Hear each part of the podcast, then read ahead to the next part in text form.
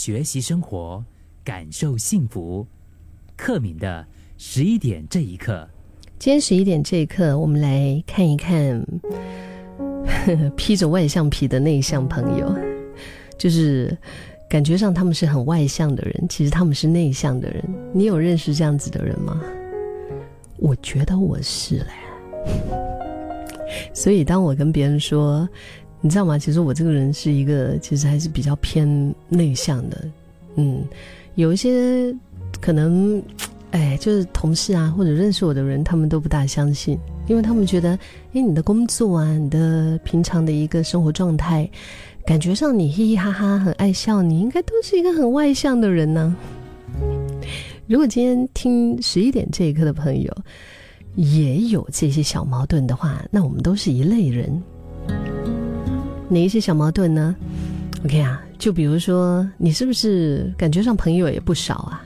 啊，不管是你的 WhatsApp 啊，你的呃 Line，你的 WeChat，各种各样的这个呃，就是沟通的媒体哈，那讯息动不动就是几百封啊，彼此间呢可能永远都有谈不完的一些话题。那对于你像这样子的一种大规模的朋友圈哈，其实你其实不是很喜欢，你是就想要逃跑，想要敬而远之就对了。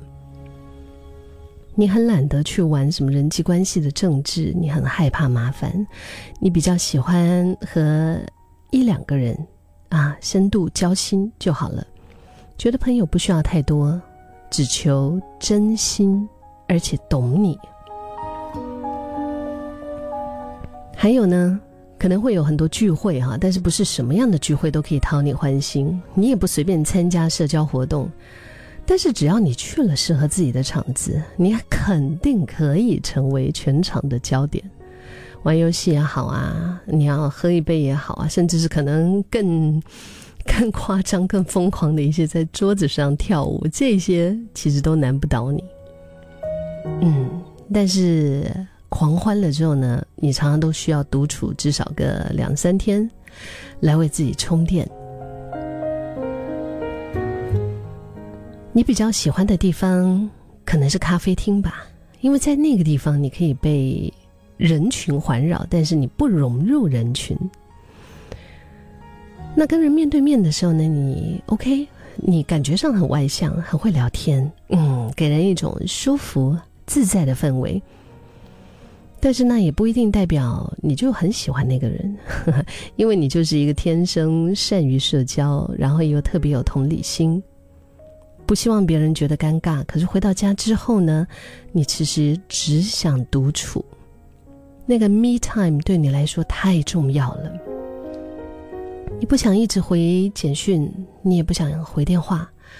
嗯，也可能有一些本来想要追求你的人哈，可能还以为你是不是在欲擒故纵，其实你就不是，你就是真的就是披着外向内衣的内向者啊，外外向外衣的内向者。外向内衣是什么？就是别人都以为你外向，其实你不是这样子。而且你也不太喜欢把太私生活的一些片刻，就是分享到社群媒体上，因为你觉得反正日子是我自己过的嘛。嗯，我也不理解为什么真的很多时候需要展现给别人看。也可能是因为这样，有些人觉得你身上有一种神秘气质，其实也没有什么好神秘的。你就是，就是觉得，哎呀，就不需要分享而已。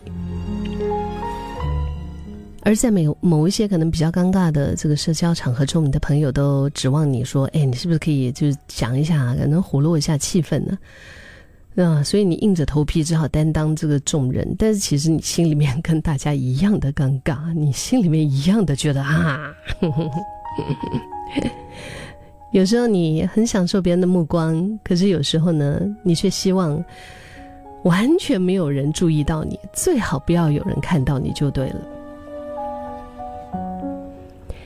看到我们的 WhatsApp 八八五幺零零三，很多的朋友跟我分享说：“克敏在说的是我嘞，我超级内向的啊，是哦是哦，我觉得年纪越大越想要多一点独处的时光，我咯。”嗯，闷骚，克敏，我就是你说的那个人。嗯，其实你你没有发现哦，就是这个世界或者说社会，常常喜欢把啊，这他他是一个外向的人，或者他是一个内向的人，这样子的特质，就是一分为二。那外向者呢，就是比较啊活泼，然后自信、健谈。那内向的朋友呢，可能就是属于那种相对不善于社交、比较敏感、比较安静的吧。但实际上，内向和外向其实是一个光谱，很少有人是绝对的内向，或者是绝对的外向。更多的时候，我们还是用回那句话哈，我们可能是披着外向皮的内向者，或者是披着内向皮的外向者。